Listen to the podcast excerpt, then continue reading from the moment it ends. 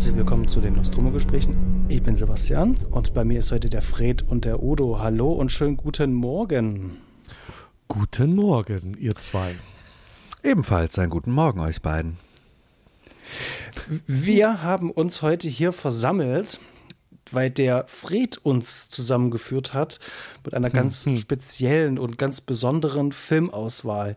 Und zwar, ihr habt ja alle den Titel gelesen. Ähm, ich werde sehr wahrscheinlich den deutschen Titel verwendet haben werden. Äh, ist das richtig? ja, ja. ja. ähm, ähm, wir sprechen heute ähm, über Eternal Sunshine of the Spotless Mind oder eben halt auch über äh, Vergiss mein nicht. Und ja, wir befinden uns ähm, heute hier, ähm, zumindest was Udo mich betrifft, hier äh, in Düsseldorf, während wir dieses Gespräch aufnehmen. Und es gab sehr, sehr, sehr viele Hürden um diesen Film hm. überhaupt besprechen zu können und überhaupt äh. schauen zu können. Es war sehr, sehr, sehr abenteuerlich und aufregend. Ähm, Genau, ähm, ich hatte mir den Film damals ähm, auf DVD gekauft, weil der nicht verfügbar war. Mhm. Ähm, ich weiß nicht, wie das bei euch war. Ähm, also wir wollten den im Stream schauen und das, das ging halt einfach nicht. Und dann habe ich mir eine ganz alte, abgegriffene DVD bestellt. Und ja, äh, jetzt habe ich die mit nach Düsseldorf genommen, weil ich die zusammen mit dem Udo schauen wollte. Und in meinem Hotelzimmer gab es auch sogar einen DVD-Player mit einem Fernseher. Aber das dazugehörige Kabel war kaputt oder falsch. Und auf jeden Fall ging es nicht. Und dann haben wir versucht, den über einen großen Streaming-Anbieter dann zu schauen, weil ja. der just tatsächlich verfügbar ist. Genau, habe ich. Und, und, so, mhm. und sogar auch ähm, äh, in, äh, in einer kostenlosen Variante. Und da gab es allerdings ein Problem. Der war nämlich verzögert. Die Tonspur war verzögert, sowohl in der deutschen als auch in der englischen Version. Und ähm, dann kam der Udo auf die tolle Idee: Moment mal, der Film ist ja zweimal drin. Ähm, der gibt es noch die Kaufversion. Also habe ich die ja. Kaufversion genommen und ähm, siehe da, da war die Tonspur nicht verschoben. Und so konnten wir uns dann den Film anschauen. Scheiße. Genau. Mhm, genau. Und als ich dann heute zum Gespräch zum Udo wollte, ähm, ich musste ein Stück mit äh, im Fahrrad eigentlich nur fahren. Das ist eigentlich überhaupt nicht kompliziert.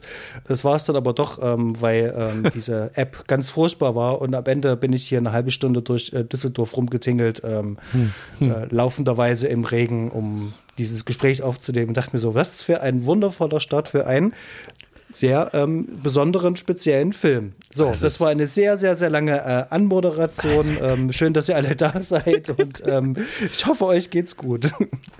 Geht es, geht es. Ja. Es ist Wahnsinn, wie weit der Weg zu diesem Film war. Wirklich. Ich musste sehr viel schmunzeln, sehr viel lachen und eins ist schon mal sicher, diesen Film werde ich wirklich nicht vergessen, alleine wegen dieser Hintergrundgeschichte. Denn es war zu geil, mit DVD-Player anschmeißen und auf dem Fernseher aber nichts zu sehen. Dann die Möhre anschmeißen, den Computer und da war dann dieser unglaublich krasse Tonverzögerungs, äh, äh, äh, dieses un unglaublich krasse Tonverzögerungsproblem. Mhm. Und also es, es ging vom Hölzchen aufs Stöckchen und ich, äh, ich musste sehr schmunzeln. Geil. Ganz viele Hürden, um den Film zu schauen und zu besprechen. Mhm. Mhm. Wie hast du den denn geguckt, Fred? Äh, ganz gemütlich auf äh, der aus England bestellten Blu-ray. Ah. Äh, ganz ohne Tonversatz, außer an den Stellen, wo es auch so sein soll. Ähm, mhm. Ja, und äh, super Bildqualität. Auf jeden Fall Sehr auch. schön. Ja. War das, war das die, war das die Arrow? Kann das sein? Arrow ist auf dem Am, Rücken ganz oben so ein riesengroßes Logo, dieses A-Logo, nee, entweder nee. in schwarz oder rot, ja. Genau, habe ich auch schon mal gesehen, sehe ich ja aber überhaupt nicht. Okay. Nee, dann ist das auch keine Arrow. Ich finde ja. den deutschen Titel richtig doof. Das möchte ich mal herausstellen. Schön, dass also du das gleich sagst, weil das ist mein erster Punkt. Ich finde ihn auch. Also ich habe ich hab den Film ja vorgeschlagen, genau wie damals Schräger als Fiktion, weil das Filme sind, äh, beide, wo ich mich immer gewundert habe, dass viele Leute den nicht gesehen haben. Genau wie ihr äh, Eternal Sunshine of a Spotless meint nicht. Wobei mhm. ich bei dem mhm. Film das noch, noch ärgerlicher finde, dass äh, der scheinbar, also manche kenne ich mal, dass überhaupt existiert und viele haben schon mal von ihm gehört, aber ihn nicht gesehen. Ich finde es halt sehr schade und ich muss sagen, ich behaupte, zwei Punkte sind daran schuld und der eine ist der deutsche Titel. Absolut. Das sehe ich ganz genauso. Dieser deutsche Titel schreckt richtig ab. Man denkt da, man hat was, ja. also mir ging es so, ich hatte was völlig anderes im Kopf, als ich diesen Titel äh, gelesen, Schrägstrich gehört habe. Ich hatte dann ein ganz ganz seltsames Gefühl bei diesem Titel und äh, der, der, Orgi der, Originaltitel ist so viel schöner, so viel passender, so viel mhm. besser und so viel interessanter. Also da, äh, da hat hier irgendwer richtig großen Murks gebaut, würde ich behaupten. Hm. Da habe ich eine andere Frage. Ähm, wenn sich der Verleiher hier in Deutschland entschieden hat, ähm, einen deutschen Titel zu wählen, wie hätte man das denn tatsächlich übersetzen können? Ich weiß gar nicht, ob man das, das, man kann das so nicht übersetzen. Man könnte jetzt zum Beispiel gucken, das ist ja eine Zeile aus, äh, das ist ja eine Zitatzeile. Man könnte sich jetzt erstmal genau. das Originalzitat angucken, wie das übersetzt wurde. Das habe ich jetzt nicht getan. Äh, vielleicht mhm. steckt da was Gutes drin, aber egal wie, Hauptsache ein interessanter Titel. Ähm, vergiss meinen nicht, ich habe da sowas, ich weiß nicht warum, ich habe da sowas Altdeutsches im Kopf, wenn ich diese, diese, diese Worte lese oder höre. Ähm, und muss da irgendwie an, an, an, an alte Gedichte denken oder auch eben an alte Zitate denken und irgendwie schwingt für mich überhaupt nichts mit, was dieser Film transportiert. Also das ja. passt für mich überhaupt einfach nicht zusammen. Ja. Geht mir auch so. Ich denke eher an ganz krassen Kitsch, äh, äh, Platten, Liebeskitsch, wenn ich den Titel so höre, auch in dem Zusammenhang. Ja. Gute Frage, wie ein deutscher Titel sein könnte, aber eben äh, poetischer und nicht so flach.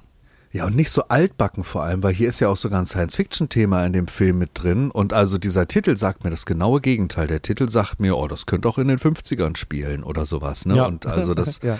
schließt quasi fast dieses Science-Fiction-Thema für mich sogar aus. Ich war vollkommen überrascht. Ich bin halt in diesem Film wirklich rein, ohne eine Synopsis gelesen zu haben, ohne wirklich von der Prämisse irgendwas zu wissen. Und es hat mich vollkommen überrascht, denn äh, dieser, dieser deutsche Titel sagte mir eine ganz andere Richtung.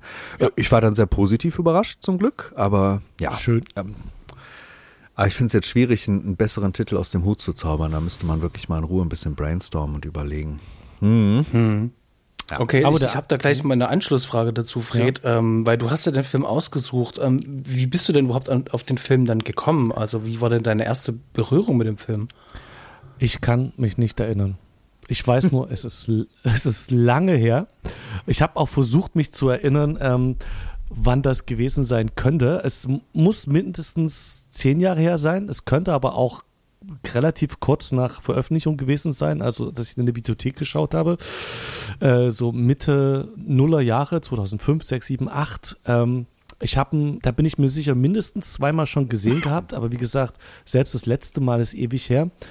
Und ich vom, also es gibt zwei Möglichkeiten. Zum einen mag ich Jim Carrey einfach. Mhm. Ich mag, mag den einfach. Ähm, und der war damals ja sehr präsent ähm, äh, vor diesem Film auch vor allem und eher als Quatschkopf. Und ich äh, mag ähm, Charlie Kaufman, den Drehbuchautor. Mhm. Und ich denke, über eins von beiden bin ich rangekommen, dass ich dann dachte, ich wahrscheinlich aber eher mit Jim Carrey damals. Ich glaube, Charlie Kaufman habe ich erst Nee, den habe ich auch in der Zeit entdeckt, äh, dass ich Human Nature und sowas äh, und äh, Bean John Markovic geschaut habe. Aber es verschwimmt alles. Es ist einfach zu lange her.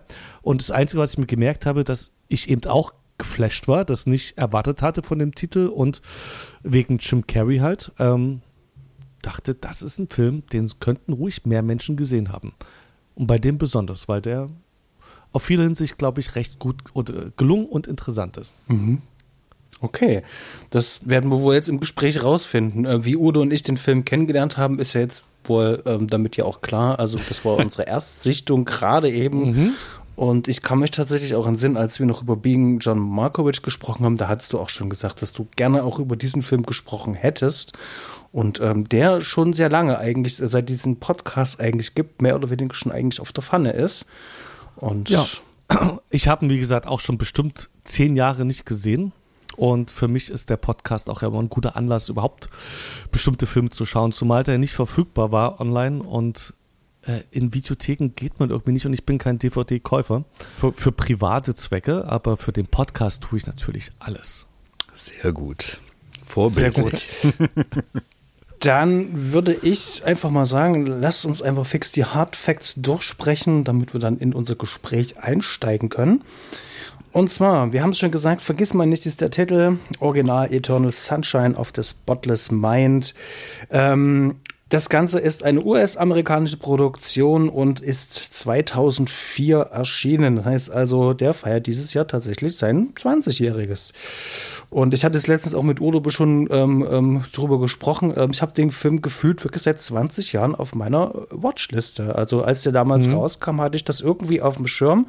Ah, das ist interessant, das ist spannend. Und irgendwie er ist dann wieder in Vergessenheit geraten. Wahrscheinlich ähm, sorgt wahrscheinlich auch wirklich echt dieser Titel dafür, dass man sagt, ja, ja, gucke ich mir später an. Mhm. Genau, der hat eine FSK ähm, ab 12 und ähm, dann sind wir schon mitten im, im, im Stab, wer das so alles hinter der Kamera ähm, stand.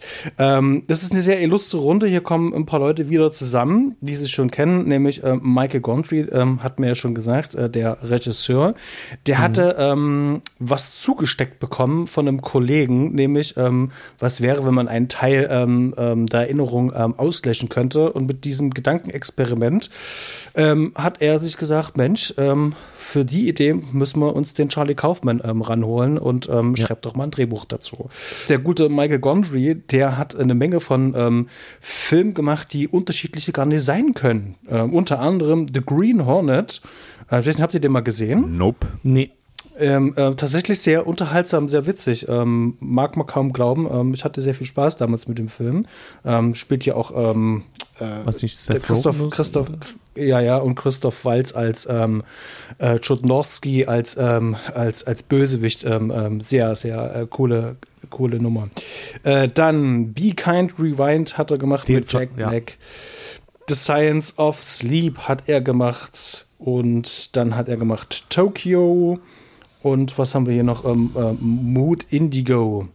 Genau. Ähm, die letzten habe ich alle gar nicht gesehen. Was habt denn ihr noch so von Michael Gondry gesehen, was jetzt ähm, für euch erwähnenswert wäre? Basti, ich habe da reingeguckt. Wird eigentlich, heißt der wirklich Michael oder heißt der Michael? Nein, äh, Michel, Mich Michel Gondry. Michel Gondry. Michel Gondry. Letterbox, sagt mir, Letterbox sagte mir, bevor ich jetzt hier diesen Film äh, für den Podcast gesehen habe, ich habe genau null Prozent äh, der Filme gesehen, die dieser Mann äh, gemacht hat. Ähm, ja. Ich habe das auch nochmal verifiziert. Jetzt äh, mit diesem bin ich bei zwei Prozent. Ich habe nichts gesehen, was der getan hat. Gar nichts, nichts, nichts.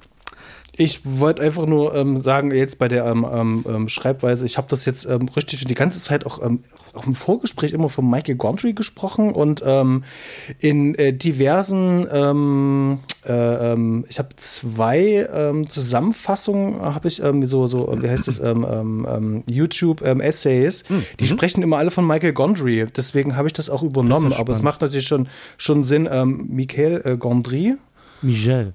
Michel, Michel Gondry, okay. Ähm, also macht natürlich absolut Sinn. Ähm, äh, aber die meisten haben das tatsächlich alles ähm, Englisch ausgesprochen und deswegen habe ich das übernommen. Aber ihr habt ihr natürlich vollkommen recht, ja, das stimmt. Ich habe es auch immer Englisch ausgesprochen und dachte, es wäre so bis, äh, ich habe von auf der DVD so ein bisschen da rumgeschaut, was noch so drauf ist und der äh, Michel Gondry spricht wirklich einen ganz krassen französischen Akzent und es war wohl für ihn, also bei dem Film, aber auch bei anderen Filmen, wohl richtig schwierig, überhaupt verstanden zu werden.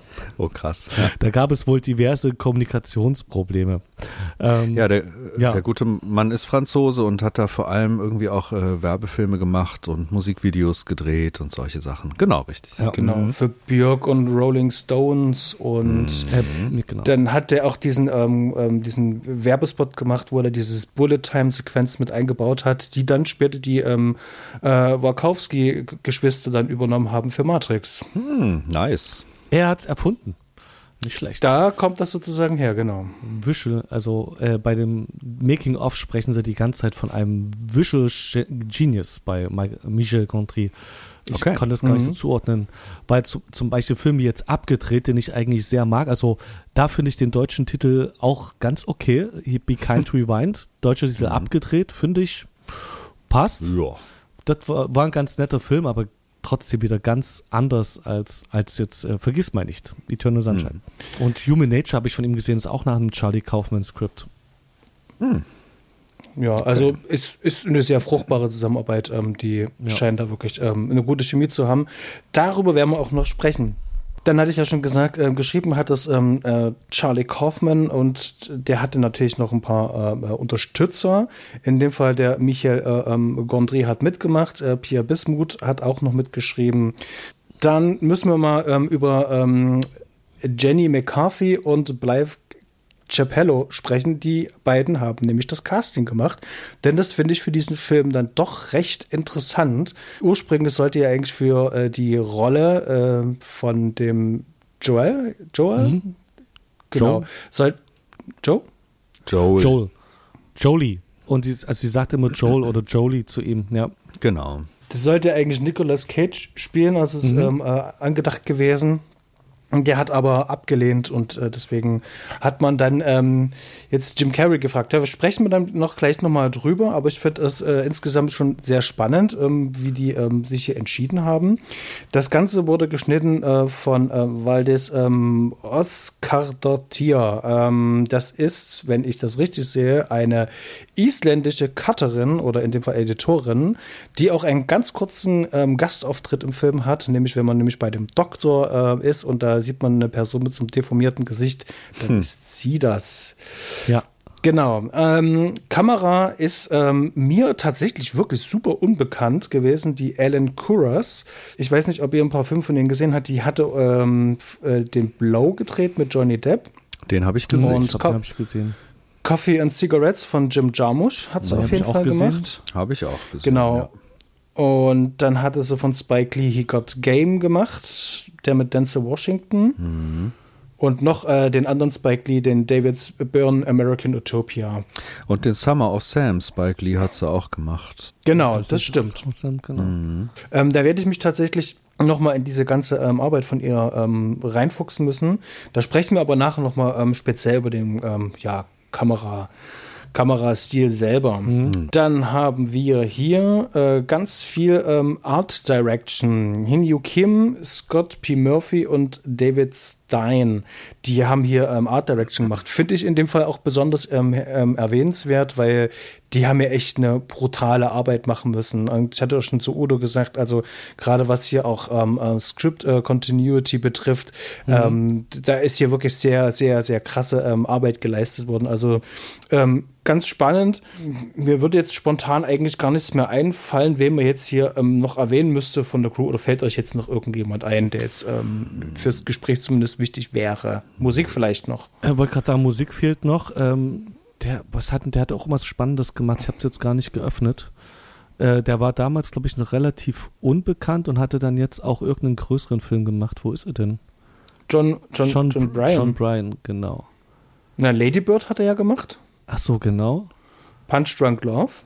Ach genau, Punch Drunk Love. Magnolia. Aus, genau, und, und Lady Bird. Oder ach, Magnolia, genau. Der hat also viel mit Dings da, Thomas Anderson zusammengearbeitet. Paul Thomas Anderson, genau. Ähm, ja, und ansonsten auch so viele kleine Sachen. Christopher Robin, The Breakup. Da, da kommt so einiges zusammen, ja. Aber der hat sich tatsächlich schon ähm, verdient gemacht ähm, und Lady Bird äh, von Greta Gerwig ähm, ja auch doch sehr einflussreich. Gibt es noch irgendwas von euch, noch Ergänzungen ähm, ähm, zur Crew irgendwie? Nee. Nö. Nö. Nee. nee. Gut, ähm, Fred, äh, dann würde ich dich bitten, wer hat denn da eigentlich alles mitgespielt? Also nicht Nicolas Cage, sondern Jim Carrey. Zudem muss man ja eigentlich relativ wenig sagen. Bekannt geworden eher durch Gesichtsfasching à la Es Ventura, was natürlich stark geschmacksabhängig ist, aber ich bewundere ihn trotzdem für seine outstanding Artistik, die er da prinzipiell in den lustigeren Filmen ähm, äh, von sich gibt. Und dann mit, äh, ähm, habt ihr der Mondmann gesehen? Nö. Der ist auch äußerst empfehlenswert. Da geht es eine Bio Biografie über diesen bekannten also über Andy Kaufman, was ein Comedian war, von dem ich vorher jetzt auch nicht so viel mitgekriegt habe, der auch eine wichtige Rolle der amerikanischen TV- und Comedy-Kultur, glaube ich, gespielt hat. Ich habe schon wieder den Inhalt vergessen. Aber es war ein sehr, sehr interessanter Film, wo Jim Carrey mal sinnvoll Gesichtsfasching macht und nicht nur aus Selbstzweck und Unterhaltungszweck heraus. Und kennt man ihn aus äh, zig Filmen. Batman, erinnere ich mich gerade noch, äh, war ganz spannend. Die Truman Show. Die, ah, die, genau, das, äh, das sind die drei ernsthaften Filme, also den, den wir heute besprechen, Andy Kaufman und The Truman Show, wo er damals zum Höhepunkt seiner Karriere mal nicht nur lustig war. Oder ja, da gab es ja noch diesen noch 23, habe ich da noch im Kopf, der ist ja von auch Joel so. Shoemaker. Ja, oh genau, ja, richtig. oh Gott, den habe ich äh, schon wieder verge komplett vergessen gehabt. Ja, und natürlich Cable Guy, hallo. Nein, schon gut. Ja. ja, ein ernsthaftes Drama. Ja, ernsthaftes Drama, wo der auch mal richtig aufspielen kann von Ben Stiller, nicht äh, zu vergessen. Ja. Ah, ja. Aber ähm, witzig ist ja eigentlich das, das äh, Gespräch, was er dann hatte mit dem Regisseur, ähm, als es zum Vorsprechen kam, hatte er ja gerade so eine depressive Phase und war mhm. am Boden zerstört. und der Regisseur hat gesagt, oh Mann, du hast eine tolle Ausstrahlung, bitte behalt das bei, das ist ganz fantastisch. Ja. Schön, wie depressiv Schön. du bist. Bitte werd ja, nicht ja. gesund. Ja, das Obwohl ist schon... Krass. Ah. Obwohl ich mir hier Nick Cage auch ganz hervorragend hätte vorstellen können, möchte ich noch so einwerfen. Das hätte auch gepasst. Hm. Ja, das wäre ja. eine, eine meiner Fragen gewesen. Wir haben jetzt noch nicht viel über den Inhalt gesprochen, aber gäbe es Schauspieler, die das hätten machen können? Mhm. Also in Brett Pitt, äh, in den, nee. also so unprätentiös äh, als die Liebesszenen und dann aber auch das Baby zum Beispiel, ab, äh, dass man dem das abnimmt, wie viele Schauspieler hätte es gegeben, dem man das. Also, äh, tatsächlich, Cage kann ich mir da sehr gut Range. vorstellen. Aber mhm. ansonsten äh, wird das dann schon, wird's, schon enger. Mhm. Es wird eng, genau. Dann als äh, äh, andere, zweite Hauptrolle ist Kate Winslet zu sehen, ähm, die natürlich alle aus die Titanic kennen. Und ähm, ach siehst du, Avatar, Way of Water sehe ich gerade auch noch. Und die natürlich auch in vielen Filmen mitgemachte Blackbird zum Beispiel. Gott ähm, des Gemetzels. Gott des Gemetzels, äh, Steve Jobs Verfilmung. Äh, ich kenne lustigerweise nur so Filme wie Divergent und von dieser sehr großen Liste 70 Filme hat sie in ihren äh, wenigen Lenzen, die sie bisher zählt, äh, schon gedreht. Mhm. Äh, Heavenly Creatures war auch ein wunderbarer Heavenly Film Creatures, von, ja. Peter äh, Jackson, genau. Peter Jackson, genau. Ja, oder ähm, noch an der Seite von Johnny Depp hier mit Finding Neverland, sowas. Ach ja, genau. Ja. Contagion ähm, ja. von äh, Soderbergh. Ja, ähm, genau. Oh, ganz cool. Also ich sehe die wirklich sehr, gemacht. sehr gerne. Und mhm. ja, und ähm, ähm, der Vorleser, war das nicht noch? Ähm, mhm. da, den habe ich gar nicht gesehen. Ähm, spannend ist hier, dass die beiden quasi jeweils äh, diametral gegenübergestellt besetzt wurden, dass Kate Winslet eigentlich eine Rolle spielt, die hätte, oder also ihr Charakter, Charakter ein typischer Jim Carrey-Charakter hätte sein können, so wild, ungebändet, distanzlos, äh, ungebändigt und ähm, Jim Carrey spielt einen sehr zurückgenommenen, eher introvertierten Menschen, was man Kate Winslet eher so aus dem Övre kennen würde, wenn ich das richtig sehe, von Kate Winslet. Mhm. Ja. Mhm. Also ähm, ist, ist, ist, mir tatsächlich auch aufgefallen, ja. Ja. Ja, da, dann Mark Ruffalo. Ich mache eine Pause.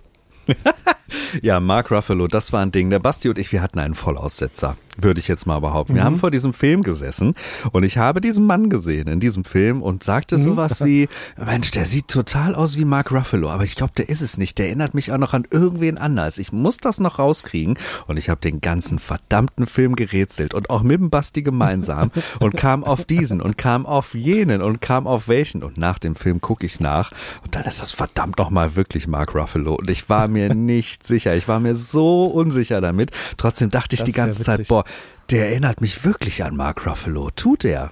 Und dann war es. Äh, unglaublich, unglaublich. Aber ich mag den Mann. Ich mag den richtig gern. Ich habe ihn nur anscheinend äh, nicht oft genug in jüngeren Jahren gesehen, sondern sehe ihn eigentlich eher so gerade in den letzten zehn Jahren sehr verstärkt. Aber das ist total verrückt, weil wir haben ja ähm, ähm schon Poor über Collateral gesprochen, der aus dem aus dem gleichen Jahr ist. Mhm. Und da sieht er komplett anders aus. Also Maske ja. ist hier wirklich King. Ja. Ja, stimmt. Der sieht ja wirklich relativ ziemlich jung und äh, wie passend so nötig aus. Und wir haben äh, Poor Things hast, hat, hat Basti ja auch schon gesehen. Ich habe den ja auch im Kino mhm. gesehen. Wir haben ihn ja quasi gerade erst äh, im Kino betrachtet. Mhm. Ja, aber ja, der, etwas älter und beleibter. Ja, der ja. Mann ist halt super umtriebig, total viele gute Projekte, auch wenn man sich so durchguckt, ne, irgendwie von Collateral über Zodiac, über Spotlight und ne, Poor Things habt ihr erwähnt. Und, ja. Ähm, oder auch sowas musikalisches. Dann die Marvel-Filme. Be Begin Again von John Carney oder sowas. Also, äh, oder Dark Waters, hier das Drama, äh, solche Sachen. Also der ist unglaublich umtriebig, aber ich habe den Eindruck, ja. der hat auch gerade jetzt in den letzten Shutter Jahren nochmal unglaublich gewonnen bei seiner Rollenauswahl. Also der, der, hatte da schon immer ein gutes Händchen, aber der macht halt auch aktuell einfach wieder wahnsinnig interessante Projekte. Jetzt dieses Jahr kommt er noch in Mickey 17, den äh, neuen Film von Bong Joon-ho, da ist er mit drin. Also der macht einfach spannendes Zeug. Ich sehe den echt gerne. Ja, Geht mir auch so. Der ist wandlungsfähig mhm. und einfach trägt das, äh, hat eine gute Präsenz, ohne zu, äh, allen anderen die wegzunehmen.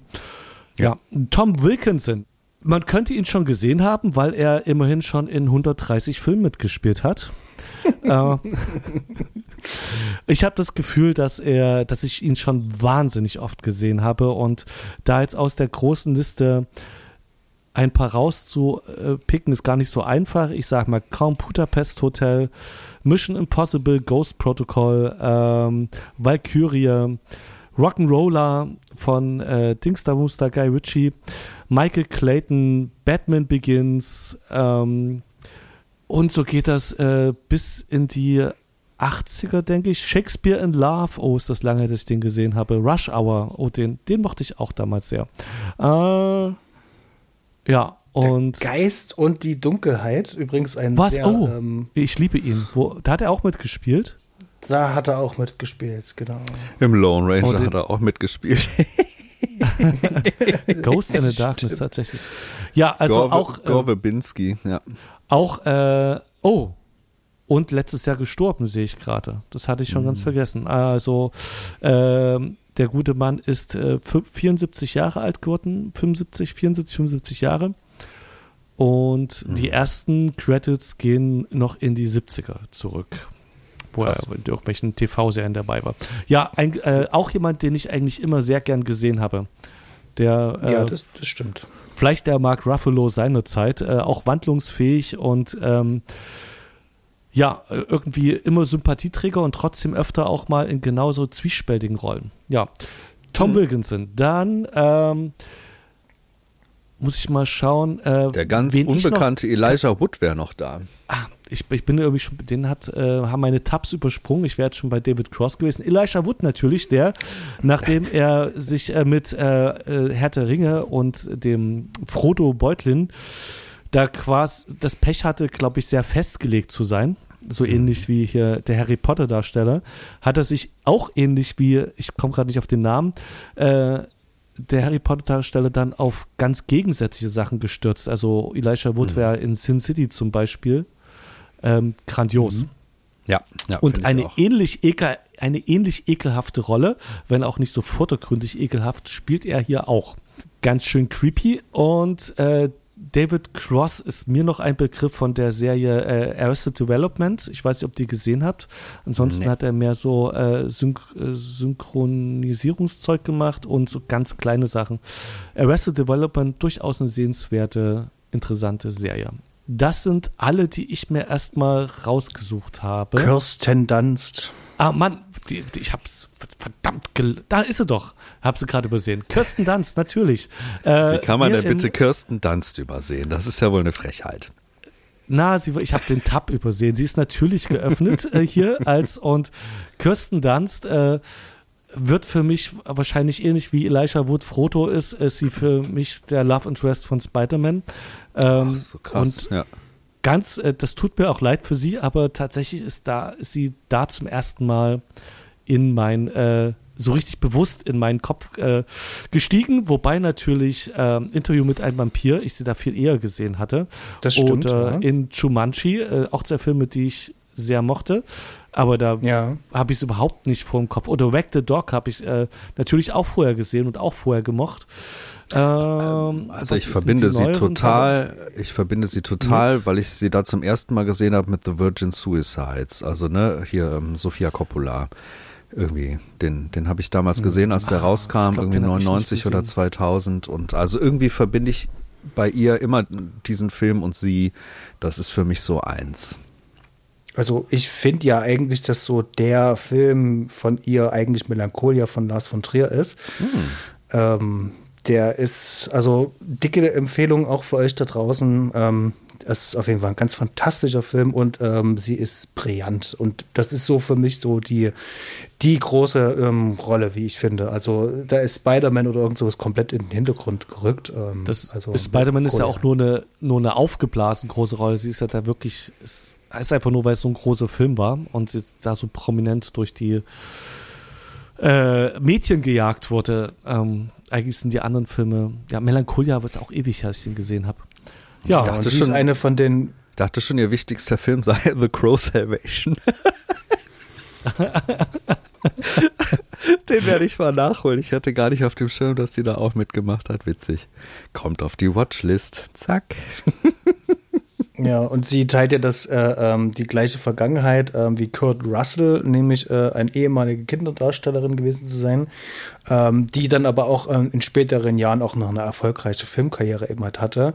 Ähm, das hört man ja dann doch ähm, häufiger, dass dann viele Kinderdarsteller oder Jugenddarsteller dann abgerutscht sind oder es eben halt ja. nicht ähm, weiter geschafft haben oder es da kein Interesse gab.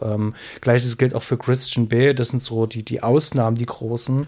Aber wenn man zum ja. Beispiel an jemanden wie Edward Furlong zum Beispiel denkt, da ist zum Beispiel ja, ja doch einiges schiefgelaufen. Genau. Der von Anakin Skywalker, wie heißt der? Der also in Star Wars da ganz groß gehypt war. Der kleine Junge. Ach so, ja, ähm, ich komme gerade nicht auf den Namen. Nee. Tut mir leid. Muss, ja. Hängt auch gerade bei mir. Ja, das so viel zum Cast, glaube ich. Also, es sind noch so ein paar andere Gesichter dabei, die man auch irgendwie schon mal irgendwo gesehen hat, eins, zwei, aber insgesamt schon bis dahin richtig ähm, großartig besetzt mit Namen, großen Namen. Dann schreiten wir jetzt mal äh, zur Handlung, damit man auch irgendwie mal ein bisschen greifen kann, worum es denn überhaupt in diesem Film geht, würde ich sagen. Ja. Und zwar, äh, Joel, ach so, nee, wartet hier, ich muss ja noch sagen, wo ich es her habe. Äh, Movie Pilot sponsert uns hier ähm, die Inhaltsangabe. So, Joel leidet unter Liebeskummer, nachdem ihn seine große Liebe Clementine verlassen hat.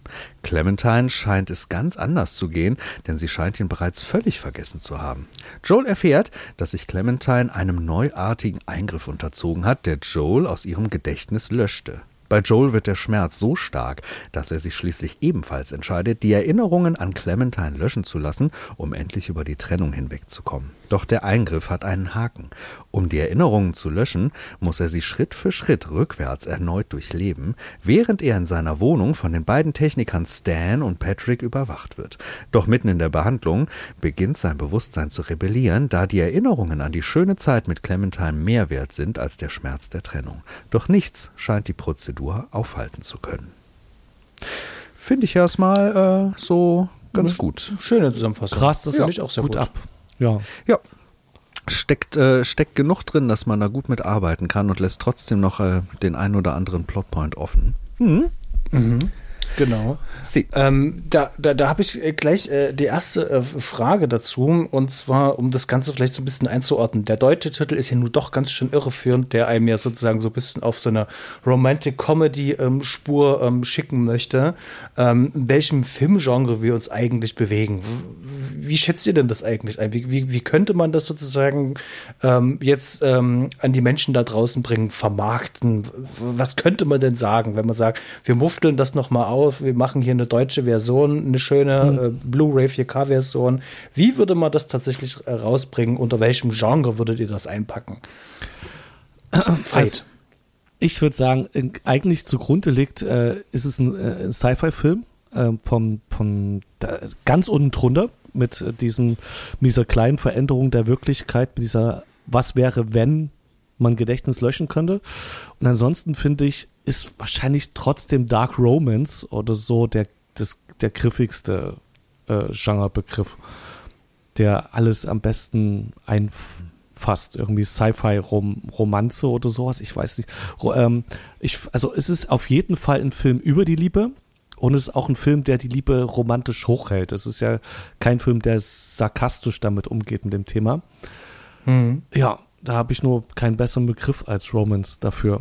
äh, auch wenn ich diesen Film als sehr wenig, also mit Roman Romanze immer sehr viel Kitsch verbinde und ich den Film relativ unkitschig finde, wie er damit umgeht. Für mich Was ist es ein, Lie ein Liebesdrama mit, mit einem kleinen Science-Fiction-Element. Aber ich sehe da schon auch auf der Dramaseite jede Menge, ähm, ne, es geht um die Liebe, aber es geht eben auch um das, um das Drama der Liebe und, und auch verschiedene äh, Dramen, da es ja nicht nur diese eine Liebesbeziehung gibt, sondern es gibt auch noch die Seitenstory eben mit dem Doktor und, äh, und dem Charakter von, von Kirsten Dunst. Ähm, ja, Liebes, Liebesdrama, würde ich sagen. Und das Science-Fiction-Element, es ist ja wirklich nur eins. Ansonsten ist, ist die Welt ja gar naja. nicht großartig anders, ne? Der muss ja nicht sein, aber es ist ja so, also ist ja die, die Grundlage erstmal, dass du mhm. eine Sache veränderst und dann die Story drauf aufbaust. Deswegen ist Science Fiction, kannst du ja, burgt sich ja immer ein anderes Genre, ob es jetzt Krimi ist oder Action oder was auch immer. Und Science Fiction ist ganz zugrunde liegend. Und dann ist aber in dem Film mit diesen ganzen, mit den gefühlt 90 Prozent, wo dieser Film im Kopf spielt, ist mhm. eigentlich theoretisch sogar ziemlich viel Science Fiction in dem Film drin. Auch wenn die ganze Zeit es um Liebe geht, aber diese ganzen irrwitzigen Fahrten durch die Erinnerung, mhm. ähm, ja. mit diesem Rauslöschen fühlt sich eigentlich permanent nach Science Fiction an, was aber, wo halt die Liebe drüber liegt. Ja, aber hast du auch wieder recht, was, was für Christopher Nolan aus diesem Stoff gemacht hätte. Was? hat, er, hat, hat er ja gemacht, hat er ja. Inception. Ja, wollte ich gerade wollt sagen, ins, ich hatte, hätte uns auch vorgestellt Inception und es wäre leider sehr schlimm kühl geworden bei Christopher Nolan. Das stimmt. Ja, äh, Basti, äh, hast du dem was hinzuzufügen, was, äh, was das Genre angeht? Nein, Spürst nein, du das anders? Nein. Da habt ihr alles gesagt. Ich würde tatsächlich äh, ähm, umleiten, weil der Fred hat was Gutes gesagt, hat mich gesagt, äh, bei Christopher Nolan wäre es sehr kühl. Und dieser Film fühlt sich aber gar nicht kühl an. Im Gegenteil, der wirkt sehr organisch und flüssig und äh, hat so eine, so eine Herzlichkeit äh, trotz seiner Kopflastigkeit. Ähm, und da wollte ich äh, erstmal ganz kurz euch zu so befragen, so von eurem Gefühl, was diesen Film betrifft, wie ihr das so einschätzt. Äh, äh, Udo, wie war da so deine Wahrnehmung?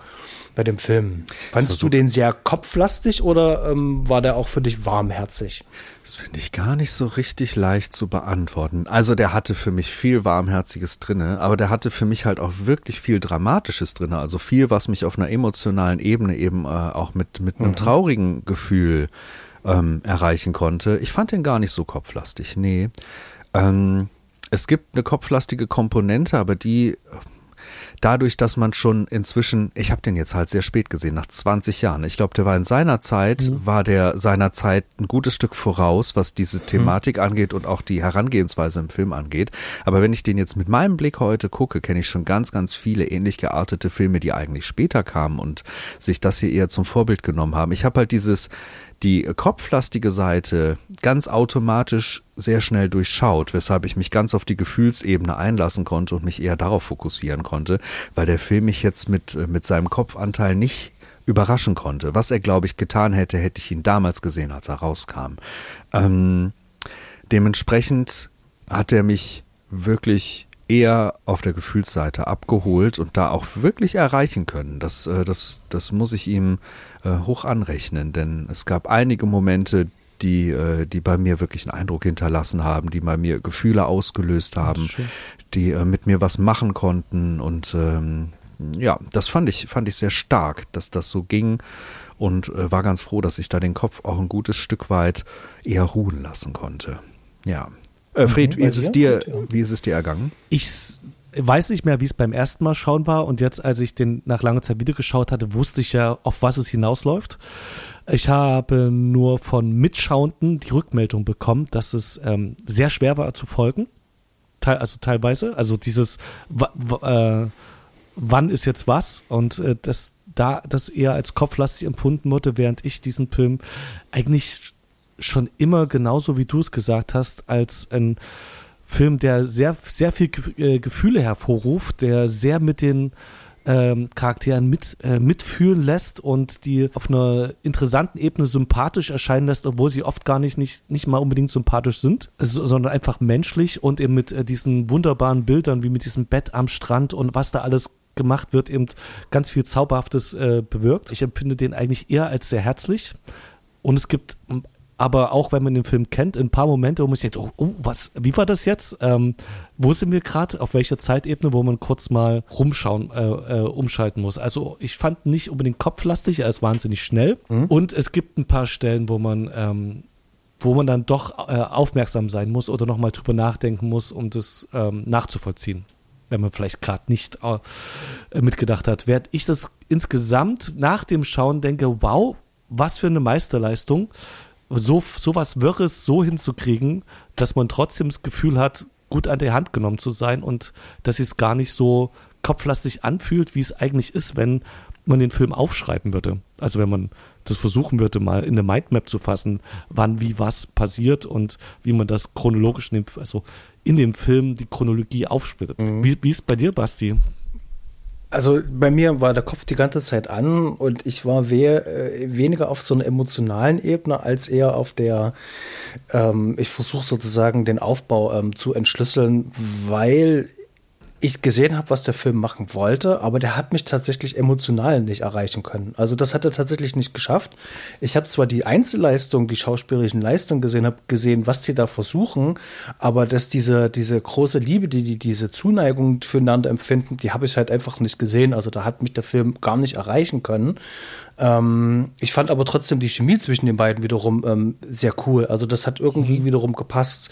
Das war so ein ganz merkwürdiges Gefühl. Ja, und da habe ich mich natürlich dann auch auf diesen, diesen, diesen Story-Aufbau ähm, äh, konzentriert. Und der bewegt sich ja so ein bisschen so wie so in einem Kreis. Ähm, so ein Kreis, der so ähm, ellipsenartig sozusagen sich immer ähm, um einen Punkt wieder weiter verschiebt. Und das fand ich eigentlich ziemlich spannend, ähm, das Ganze mhm. so zu beobachten. Ähm, und dadurch merkt man natürlich schon, wie, wie, das Drehbuch strukturiert ist. Und dann guckt man natürlich, okay, ähm, die Anknüpfungspunkte hier und da, äh, die, diese, diese ganzen ähm, ähm Überlappungspunkte, die finde ich schon ganz cool, weil das hatte ich vorhin schon gesagt, ähm, da finde ich ähm, Script Continuity äh, hat da hier wirklich echt mhm. äh, äh eine krasse Aufgabe erfüllen müssen. Und wo das der Film wirklich schafft, mich ich würde nicht sagen berühren, aber wo er mich emotional kriegt, sind dann eben halt besondere Bilder, ganz besonders, wenn die am Strand sind. Ähm, da kommt sozusagen äh, eine Verstärkung von diesen em emotionalen Gefühlen, kommt halt ganz besonders hervor. Ähm, bei einigen Filmcovern ist, ist ja sogar die, die Szene am Strand, wird ja immer ganz gerne genommen. Die andere ist die auf dem Eis.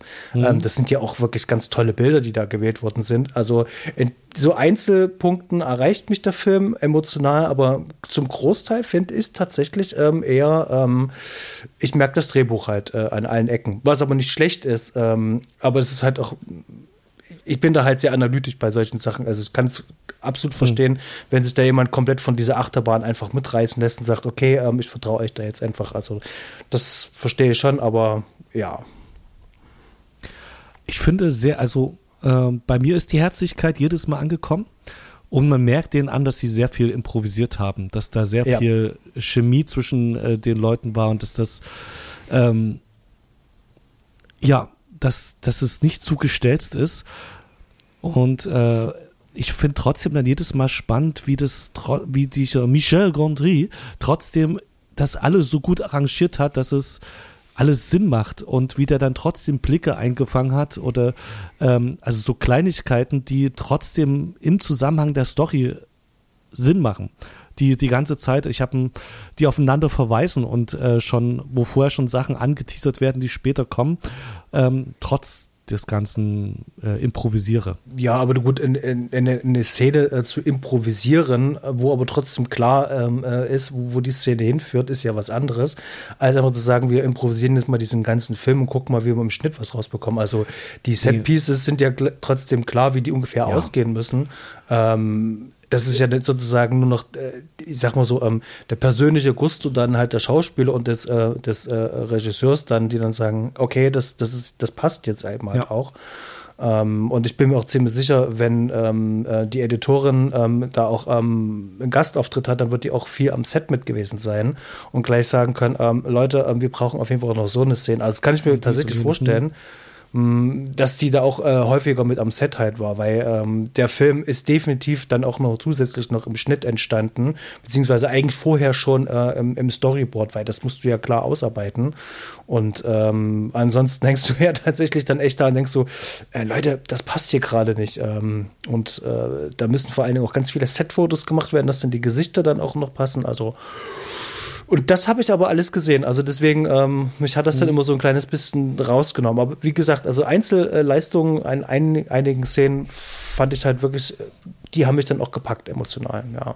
Mhm. Was mich rausgenommen hat äh, an einigen Stellen, die mich halt eigentlich emotional total gepackt haben, das ist so ein, so ein Seitenthema, ähm, das möchte ich gerne mal auf den Tisch legen, äh, ist die Musik. Mhm. Mhm. Ich hatte das zum Beispiel direkt am Anfang, gibt es das Kennenlernen, wo sie sich mhm. Treffen, wo man äh, ne, im Film noch nicht so genau weiß, was ist jetzt ja eigentlich Sache. Man, man denkt, man sieht zwei fremde Menschen, die sich gerade irgendwie annähern. Im Endeffekt so ein bisschen wie im ersten Before-Film von Linklater. So eine Situation, wo sich einfach zwei Menschen treffen, begegnen, miteinander reden. Nur, dass die mhm. Figuren ein bisschen skurriler sind. Äh, die weibliche Hauptperson ein paar sehr starke rote Flaggensignale sendet, wo man sich denkt, ach du Scheiße, was macht die denn da?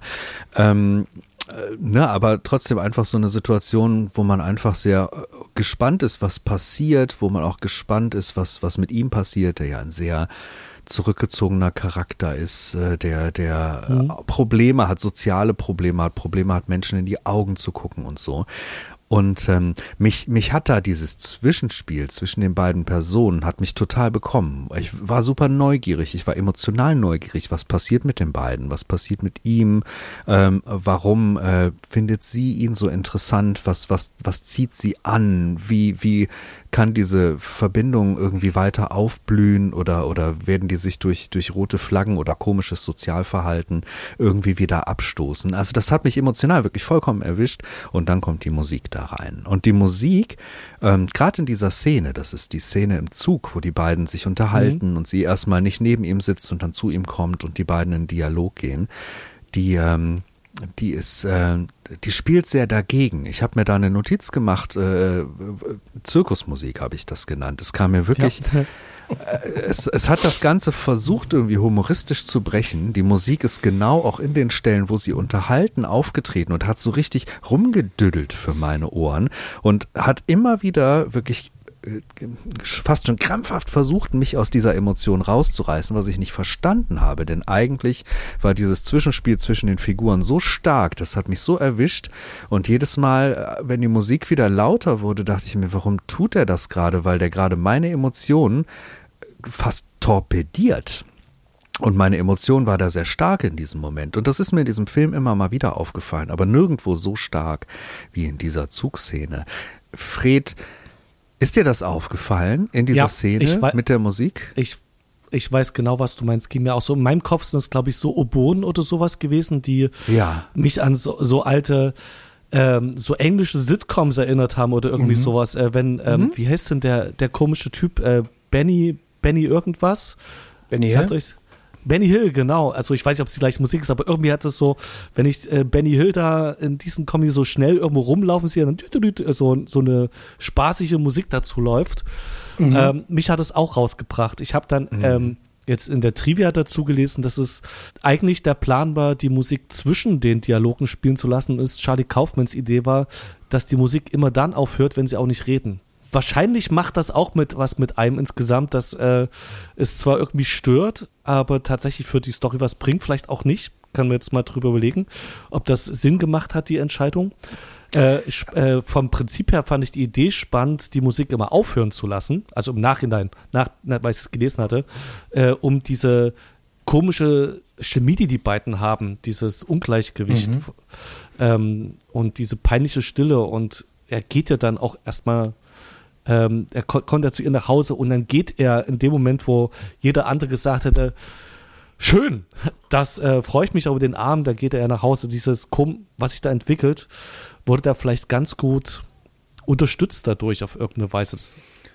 Es soll halt diese Weirdness unterstützen, ne? Die Weirdness ja. zwischen den beiden, aber, aber äh, ich hatte den Eindruck, das ist einfach zu viel des Guten, weil diese Weirdness kam für mich durch die beiden, durch so wie sie spielen, gerade durch das Spiel von Kate Winslet, kam für mich schon so stark rüber, dass ich mir dachte, was, was will diese Musik jetzt gerade mit mir tun?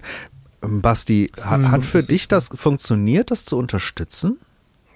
Ja, äh, also äh, gerade da geht es ja darum, auch die Tonalität des Films ja auch festzulegen. Das, das mhm. darf man auch nicht vergessen. Das ist ja mit einer der ersten Szenen. Das mhm. fängt ja eigentlich sehr ruhig und sehr melancholisch an. Und das ist ja aber der Film ja eigentlich gar nicht. Der Film schwankt immer zwischen diesen melancholischen Grundhaltung von, ähm, äh, vom, vom Hauptdarsteller, vom Joel, und wird mhm. immer aufgebrochen durch ähm, diese ganzen quirligen anderen ähm, Charaktere. Und hier muss sozusagen der Ton für den Film gesetzt werden. Und da fand ich den Einsatz, das hatte es auch schon zu Udo gesagt, während wir das gesehen hatten und er das auch schon äh, aufgeschrieben hatte, dass ich äh, verstanden habe, was der Film hier nämlich machen will. Und ich persönlich auch das äh, ziemlich cool finde, dass die das äh, über den Dialog gelegt haben und dann allerdings die Leerstelle eine Leerstelle haben sein lassen, weil da geht es dann um die Blicke. Das ist dann sozusagen dann einfach ähm, okay, wir haben es verstanden, wir haben die Tonalität verstanden, wir haben die Charaktere und die Beziehung verstanden und jetzt müssen wir gucken, wie die Chemie ähm, äh, entsteht. Und das passiert meistens dann immer über Blicke. Und da lässt du einfach die Musik weg. Und das fand ich persönlich tatsächlich ist, ist ein cleverer Schachzug, ähm, um das ein bisschen zu verdeutlichen. Aber mhm. auch hier ist es wieder so, ähm, ich, ich, ich merke sozusagen den Mechanismus dahinter. Also ich, ich spüre also ich merke die ganze Zeit immer, ich weiß, was die hier gerade vorhaben. Also da, der, der, der, der gucke ich nicht den Film, da bin ich nicht in Immersion drinne, sondern schaue auf den Film. Ähm, von daher kann man auch schon wieder sagen, dann hat es für mich vielleicht doch nicht funktioniert, weil es mich nicht eingesogen hat und ich drüber nachdenken ja. konnte. Dann muss ich das vielleicht auch nochmal spezifizieren, weil eigentlich die, Mus äh, die Art, wie die Musik eingesetzt ist, also die Stellen, die Art und Weise, wie es verwendet wird, die hat mich gar nicht so gestört und rausgerissen. Das, was mich rausgerissen hat, ist die Musik selber. Die Musik selber, diese, dieses düdelige, ja, ne, wenn es Oboen sind, das kann gut sein. Dieses düdelige Oboenspiel, dieses, also, mich hat das auch irgendwie an alte Slapstick-Sachen erinnert. Und also ich fand, ja. ich fand die Musik selber komplett unpassend. Nicht den Einsatz. Den Einsatz fand ich spannend, den Einsatz fand ich interessant und auch mutig, aber die Musik selber hat mich rausgenommen. Und ich glaube nicht, dass die das wollten. Ich glaube, die hatten eine andere Absicht, ähm, als mich wirklich aus dieser Emotion rauszureißen. Ähm, ja. Tonalität Tonalität ist mhm. so mein, genau. mein, mein, mein Gedanke dabei. Ja, mhm. richtig. Deshalb, es ist ein kleiner Kritikpunkt, aber es ist mir mehrfach im Film aufgefallen, denn es gibt auch Stellen, wo die Musik für mich super gut passt. Da ist so eine, eine sehr, sehr düstere Musikstelle, die eher geräuschlastig ist oder am Ende kommt auch dieser Abschlusssong, den ich wahnsinnig schön gewählt finde und deshalb mhm. finde ich es so spannend, dass das so unterschiedlich gut bei mir äh, angekommen ist und, und auch unterschiedlich gut gewirkt hat. Hm. Ja, Genau. Ich würde sagen, zumindest was Musik betrifft, haben wir soweit alles abgegrast. Ähm, ja. Es gibt noch einen interessanten Punkt, den du aufgeschrieben hast, Fred, und zwar ähm, ging es ähm, speziell um den Stil von Kaufmann und Gondry. Ähm, was meinst du jetzt damit? Äh, die die, die äh, Verbindung sozusagen beider Stile ähm, in einem Film oder was, was war da dein Talking Point? Ähm, na, auf jeden Fall Kaufmann äh, der ja mit seinem labyrinthartigen und mit seinem aberwitzigen Ideen und seine Art, äh, so absurde Charaktere zu schaffen, wenn man zum Beispiel an Bean Markovic denkt, ähm, äh, wie die alle so gegeneinander agieren die ganze Zeit und äh, gegensätzlich sind. Da könnte man drüber reden und bei Contry äh, wird die ganze Zeit gesagt, er ein visuelles Genie ist, aber ich kenne zu wenig von ihm um so das in einem Bezug zu anderen Filmen zu setzen. Allerdings ist es hier, dass er ja trotzdem da sehr viel geleistet hat in ähm, und diesem Film sehr viel von sich aufgedrückt hat in der Art und Weise äh, mit den Entscheidungen, diesen Film so zu machen, wie er ist. Mhm. Und da würde ich, ähm, also es sind eigentlich zwei Punkte, einmal Kaufmänner und einmal Gondry und gerade, äh, ja, Gondry, also Inszenierung und in Zusammenhang mit Kamera und, äh, und diesen praktischen Effekten würde ich von euch natürlich gerne wissen, was ihr davon haltet, ob, äh, ob man das sieht, dass es äh, so gut wie nie Bluescreen ist und ob man, äh, ob ihr das spannend findet, dass er was, äh, ist das was Individuelles, was er gema da gemacht hat, ähm, bei Gondry erstmal, wie er den Film inszeniert hat. Da würde ich gerne euren Eindruck wissen. Ähm, ist das outstanding quasi oder äh, seid ihr Erinnert euch dann was? Ist es gut gelungen? Ist es funktional? Also, mir gefällt der Stil des Films rein visuell erstmal sehr gut. Es wäre, also ich muss, ich muss nur vielleicht noch anders einsteigen. Ganz am Anfang hatte ich Probleme. In Szene, also in der ersten Szene oder direkt im ganzen Einstieg musste ich erstmal reinkommen in die Art der Kameraarbeit. Durch diese Handkamera, die sehr unruhig ist, durch das Wackelige, hatte ich erstmal ein bisschen Schwierigkeiten. Äh, da war ich zu sehr mit dem Kopf dabei und habe mir angeguckt, okay, warum, warum äh, macht er das hier so? Wie, wieso sieht das so aus? Und dann irgendwann hatte mich das drin und dann fand ich sehr spannend, wie hier visuell gearbeitet wird. Obwohl das nicht immer unbedingt schön ist, ähm, ist das trotzdem für den Film sehr funktional. Ich mochte zum Beispiel eine Szene, ähm, die sehr vignettenartig war, wo, wo fast schon mit einer Art von Taschenlampenlicht gearbeitet wurde. Ein sehr punktuelles mhm. Licht, außen alles sehr dunkel und das ist mir mehrfach aufgefallen, dass diese, dieses, dieses sehr vignettierte, sehr fokussierte, sehr, sehr mittig ähm, zentrierte Bild, dass, äh, dass, äh, dass das sehr absichtlich so gemacht wurde. An vielen Stellen, dass das sehr absichtlich mein, mein Blick lenkt. Aber für mich hat das so im Zusammenspiel mit der Handlung, im Zusammenspiel mit den Figuren, wie sie agieren, was sie sagen, wie sie miteinander sind, hat das, hat das sehr, äh, hat das sehr gut funktioniert, mich dann so mitzunehmen. Ähm, also ich fand den Stil auf jeden Fall deshalb zum einen interessant, zum anderen auch an vielen Stellen relativ außergewöhnlich. Ähm, er ist mir aufgefallen, mhm. aber eben nicht unangenehm aufgefallen, sondern eher für das, was hier gemacht wird, sehr zuträglich. Basti, äh, Kamera mhm. ist vor allem ja dein Ressort.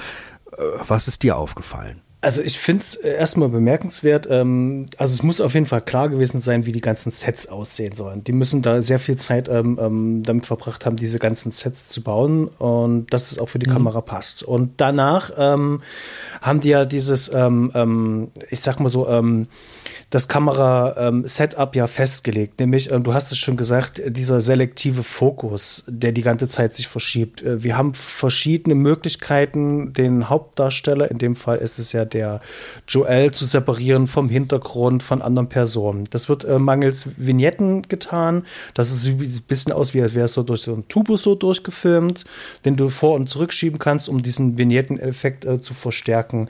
Ähm, Achso, das, dann, da das habe ich im Make-off gesehen, die haben tatsächlich eine, du meinst dann, wenn der Hintergrund komplett verschwimmt, der durch die Stadt geht zum Beispiel, meinst du das? Ich habe jetzt gerade so eine Szene, ich glaube, innen drin ist die Kamera äh, dicht, dran, die beiden streiten gerade miteinander. Und da hast du dann auch so einen, so einen so wie, wie so einen starken Vignetteneffekt, genau äh, Vignette, ja. um das zu erklären, das meint halt im Endeffekt, dass äh, die Helligkeit vor allem auf die Bildmitte zentriert ist und es nach außen hin immer dunkler wird. Und je nachdem, wie stark ah, dieser Effekt ist, hat man halt eine starke oder weniger starke Vignette. Also wenn die Ränder richtig abgedunkelt sind und eben äh, nur ja. klar und, und hell die Mitte zu sehen ist, ne, dann, dann, dann hast du diesen Effekt. Ich hatte es gerade Vignette mit diesem Blur-Effekt, der, ah. der auf dem Film ist, dass mhm. der Hintergrund komplett verschwommen ist, gerade verwechselt. Entschuldigung. Mhm. Okay. Genau, und äh, das wäre dann was anderes auch mit ja. dem selektiven Fokus, äh, dass du ähm, in dem Fall ähm, die äh, Freistellung über einen Blur machst, äh, die Blende sozusagen aufreißt, um dann den Hintergrund unscharf werden zu lassen und, und, und all so eine Sachen. Also da gibt es ja verschiedene Möglichkeiten, und, und der Film arbeitet. Und eine Sache ist eben halt, ähm, bei solchen Sachen, gerade mit solchen Sets, würde es sich anbieten, ziemlich viel im Weitwinkel zu drehen. Irgendwas um 24 Millimeter würde mir da auch einfallen. Ähm, und vor allem dieses unvermittelte Handkamera-Style äh, damit reinbringen, weil damit arbeitet der Film ganz viel Handkamera. Mhm. Und ja. äh, ich finde, der ist da seiner Zeit auch ein bisschen voraus. Zu der Zeit damals gerade die großen, schweren Filmkameras, die haben in dem Fall mit Ari-Kameras gearbeitet und Ari Master Primes. Ähm, die haben aber in dem Fall, haben die ähm, mit 35 bis ähm, 80, 85 Millimeter Linsen gearbeitet. Ähm, das heißt also, wir sind schon sehr dran. Der Bildausschnitt wird sozusagen immer kleiner. Das heißt also, es mhm. passt weniger eigentlich in, in das volle Format rein. Das heißt also, wir sind immer ziemlich dicht dran und dadurch wirkt natürlich diese Handkamera oder ähm, eher Schulterkamera, würde ich sagen wirkt dann tatsächlich eher wackeliger, weil wir dann immer ein bisschen mehr ähm, Verstärkungspunkte haben. Bei Weitwinkel fällt es halt nicht so sehr auf und haben halt auch weniger ähm, Verzerrungen nach außen. Und ich fand das am Anfang erstmal schwer reinzukommen, weil persönlich mag ich diesen Look nicht so wirklich, aber mhm. es hat mich dann richtig eingesaugt, weil du eben halt immer dran bist. Und es ist für den Film super funktional. Und das hat mir wirklich echt dann, also auch wenn es nicht mein persönlicher Geschmack ist, aber trotzdem für den Film gut gefallen, weil das ist schon ein, ein cooles visuelles Konzept, das mit der Kamera so, ähm, so halt zu machen. Und ähm, man klebt halt sozusagen an ihm dran. Und die Erzählperspektive selber ist ja auch spannend, ganz besonders, wenn er ähm, sich versucht, an seine Freunde zu erinnern, wo dann die äh, äh, mhm. Erinnerungen alle ausgelöscht werden, zum Beispiel. Ähm, es ist ja nicht sie, die spricht, sondern das sind die Gedanken an sie, äh, ähm, und es passiert alles in seinem Kopf und daher finde ich das echt cool, dass der Film uns da immer noch mal darauf hinweist, ähm, indem man diese visuellen Mittel einsetzt und da noch mal den Fokus auf ihn setzt und das ähm, spannend, sehr spannend. Ja, das habt ihr gut ausgedrückt, was ich auch genauso sehe. Also die Wackelkamera auch absolut nicht mein Ding. Stör, am Anfang stört es erstmal und dann äh, passt es super. Dann ist es immer ganz große Gesichtsausschnitte und dann dieses Ganze mit dem Licht und mit diesen Spotlights, ähm, das wirkt alles irgendwie, als hätte man das in anderen Filmen noch nicht so gut, so passend umgesetzt gesehen. War so mein Eindruck. Mhm. Ich muss jetzt gerade mal einen harten Schwenk machen, weil ich merke, mein Kopf beschäftigt sich die ganze Zeit mit einer Frage. Die muss ich mal loswerden. Weil also anderes, The anderes Thema, ne? Es geht um die Charaktere an für sich. Es geht uns um unsere beiden mhm. Hauptcharaktere. Fred, spürst ja. du, fühlst du, wenn du diesen Film guckst und jetzt auch im Nachhinein, sind die beiden füreinander gemacht? Lieben die sich? Ist Nein. das eine tiefe Liebe? Okay, wie, wie, wie fühlst du die beiden? Ähm, überhaupt nicht zusammenpassend. Das äh, finde ich ganz spannend, dass ich irgendwie trotzdem mitfühle, äh, weil die verliebt sind und äh, man sich am Ende trotzdem freut, dass sie doch irgendwie wieder zu, aufeinander finden. Aber von Anfang an denke ich mir, die beiden sind so gegensätzlich, das kann doch nichts werden. Da sind bei, bei beiden so viel dysfunktionale Sachen für, ähm, um mit einer Beziehung umzugehen überhaupt und ähm, er, also er in diesem, kann keinen Blickkontakt aufhalten. Er kann, obwohl sie ja so distanzlos ist, weiß nicht, ob es jetzt übertrieben ist, aber sie ja voll auf ihn zugeht und mit der Nase drauf stößt, dass sie an ihm interessiert ist, schafft er es da gar nicht, da äh, anzuknüpfen. Und sie wie, äh, ist halt dieses ähm, so eine wilde, impulsive Persönlichkeit, der alles schnell zu langweilig wird. Das passt ein, die beiden passen eigentlich nicht und trotzdem haben die eine schöne Chemie. Woran hm. liegt das? Ja, so habe ich das nämlich auch empfunden. Die passen nicht zusammen und sogar noch einen Schritt weiter, die tun sich auch gegenseitig überhaupt nicht gut. Es gibt Momente, wo die sich sehr ja. gut tun und da funktioniert's halt, ne? wie wenn die beiden zum Beispiel auf diesem Eis liegen oder sowas. Es gibt diese, diese Glücksmomente, die ich auch äh, ein Stück weit fühlen kann, aber das, was ich eigentlich meistens fühle, ist eher Beklemmung oder eher äh, auch mal so eine Art von, von Angst um eine der Personen, weil man eben merkt, dass die sich gar nicht gut tun und vielleicht die diesen Schritt auch gar nicht weitergehen sollten. Ähm, äh, Basti, wie hast du das empfunden zwischen den beiden? Hat das für dich emotional, hat, hatten die eine Wirkung? In mhm. dieser nee, Richtung? Das hatte ich, ja schon, hatte ich ja schon am Anfang gesagt. Also, das hat nicht funktioniert, da bin ich nicht reingekommen. Die Schauspieler haben eine Chemie, aber die Geschichte gibt mir das tatsächlich nicht her, dass ich äh, denen das jetzt abnehme, dass da die große Liebe ist, weil du hast es ja selber auch schon gesagt. Am Anfang waren super viele Red Flags, wo man merkt, so, oh, oh, oh, oh, gefährlich kritisch. Ich fand eher dieses Gedankenspiel dann halt cool. Was denkt er? Ähm, also was ist in seiner Erinnerung abgespeichert und was ist tatsächlich wirklich passiert. Ähm, das wird in einigen Situationen manchmal ein bisschen klarer, manchmal ein bisschen verschwommener. Ähm, aber ich, ich habe die beiden nicht als Paar irgendwie gesehen. Vielleicht mhm. irgendwie als, als gute Freunde, aber nicht als Pärchen. Nee. Ich finde doch interessant, dass dieses rote Flaggenverhalten, also dieses äh, eine dysfunktionale Verhalten durch den Film richtig weitergereicht wird. Mir ist das bei der Sichtung aufgefallen, mhm. wie das wirklich ist, als wenn so eine Staffel weitergegeben wird. Erst, erst hat äh, der von Kate Winslet äh, gespielte Charakter sich ganz seltsam verhalten und auch wirklich ist über viele, viele Grenzen drüber gegangen und auch ein paar Schritte zu weit drüber gegangen. Und dann mhm. hat sich das plötzlich verschoben und, und Jim Carreys äh, Charakter hat das in dem Film getan. Und dann kam eben die Figur von Elijah Wood, die halt mhm. ja ganz, ganz, ganz massiv über Grenzen hinausgeht und auch wirklich ein Verhalten an den Tag legt, das überhaupt nicht gesund ist, überhaupt nicht gut ist. Und dann ging es aber noch weiter, dann hat man auch noch diese Beziehung ähm, zwischen, dem, zwischen dem Arzt und seiner, ja, ist es seine Sekretärin, auf jeden Fall, ne, seine Angestellte, ja. wo man, wo man auch äh, äh, ganz viele Dinge spürt, die, die, die ganz ungesund sind und überhaupt nicht gut für die Menschen sind. Also ich finde, das zieht sich ja wie ein roter Faden durch diesen gesamten, durch diesen gesamten Film durch und ähm, scheint ein dicker Punkt im Skript gewesen zu sein und auch ein dicker Punkt ähm, als Hintergrund für die diversen äh, sehr abgefahrenen und auch sehr besonderen äh, Charaktere, die man hier wiederfindet. Mhm. Da sind wir dann, glaube ich, bei Charlie Kaufmans ähm, Art, Charaktere darzustellen, weil das, äh, ich kann es leider nicht ganz genau belegen, aber wenn ich mich an Bean Chomorkovich erinnere oder jetzt Anomalisa habe ich letztens gesehen, äh, das zieht sich bei ihm schon durch, dass äh, Liebesbeziehungen einfach immer Menschen sind, die nicht füreinander geschaffen sind oder sich aneinander aufreiben oder dass da ganz viel ähm, Schwächen von Menschen oder sch äh, schlechtes Verhalten gezeigt wird ähm, von Menschen, die einem trotzdem im Film als sympathisch äh, nahegebracht werden.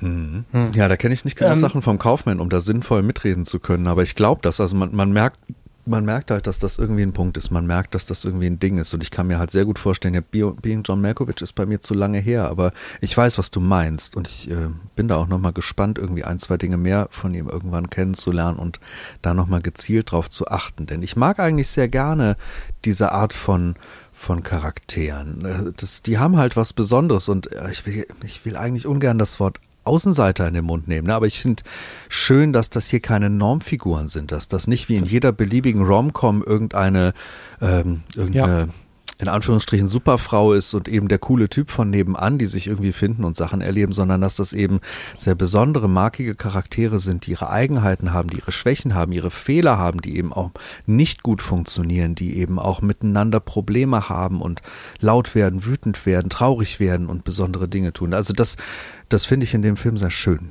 das, äh, das spricht mich an, ja. weil ich diese Charaktere so viel interessanter finde als eben äh, irgendwelche ja, wie soll man sagen, Vorzeigemenschen, Glatt, ne? also ja, irgendwelche. Glattgebügelte, ähm, ja. Genau, genau richtig. Das hier ist alles andere als glatt und das merkt man eigentlich wirklich jeder einzelnen Figur, selbst den Nebenfiguren total, total an. Auch wenn man so, so einen Mark Ruffalo sieht, der hat hier jetzt ja nicht die allergrößte Rolle, aber auch der ist halt sehr, mag ich sehr besonders, sehr speziell, hat manchmal ja. seltsame Ansichten und Verhaltensweisen und äh, ich finde das spannend. Da tauche ich viel, viel lieber ein, als eben in dieses glattgebügelte. Ich finde es äh, ähm, spannend bei diesen ganzen verrückten Charakteren, die der Film hat dass die Figur von Kirsten Dunst hier noch die am moralischsten und integersten ähm, Figur im gesamten Film ist, die uns dieses Prinzip von, von diesem Gedächtnis löschen, ähm, ja auch äh, anhand der Liebesgeschichte zwischen ihr und dem Doktor halt auch nochmal näher bringt und ähm, sie ja dann auch äh, für, wie ich finde, ein sehr schönes äh, Ende ja auch sorgt, nämlich äh, sie kündigt und schickt aber allen, die mhm. sozusagen an diesem Projekt teilgenommen haben, sozusagen die Erinnerung wieder zurück. Und mhm. das fand ich echt ein sehr schönes poetischer ähm, Sch Sch ähm, Schluss-Twist persönlich. Und mhm. ähm, ich fand die Liebesgeschichte zwischen ihr und dem Doktor tatsächlich die am stärksten im gesamten Film, die irgendwie eine tolle Chemie hatten und ich diese Situation, in der er sich befunden hat, wo sie ihm dann auch einfach den Kuss gibt, ähm, die hat mich komplett mitgerissen und mhm. die haben das ganz toll gemacht. Also das war für mich so die eigentliche ähm, ähm Liebesgeschichte und auch die ist mhm. natürlich auch sehr dramatisch, weil ist ja auch zum Scheitern verurteilt und dann kommt natürlich auch noch die Frau äh, noch mit dazwischen. Das fühlte sich schon ein bisschen gestelzt an, aber trotzdem es hat funktioniert. Ähm, also äh, das fand ich ganz spannend wiederum, dass man da sozusagen so einen kleinen Lichtblick da irgendwie drin hat mit diesen ganzen kaputten Charakteren. Total. Wie fandet ihr das?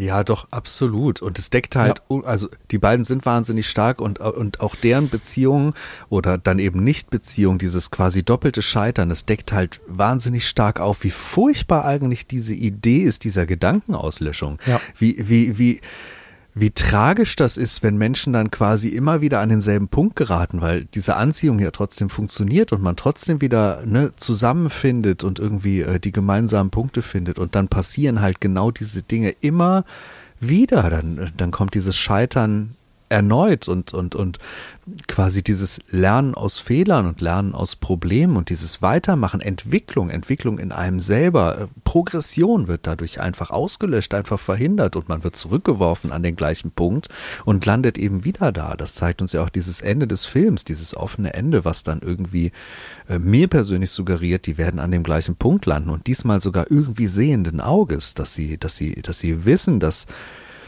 dass das wieder kommen kann, ist natürlich eine Mutmaßung, ist meine ja. eigene Interpretation, ist meine eigene Fantasie, aber, aber eben auch ausgelöst durch äh, den Doktor und, und den Charakter von, von Kirsten Dunst, ja. die eben quasi dieses doppelte Scheitern im Raum dieses Films erleben. Und von daher, ja, Basti, ich gebe dir da völlig recht, super stark.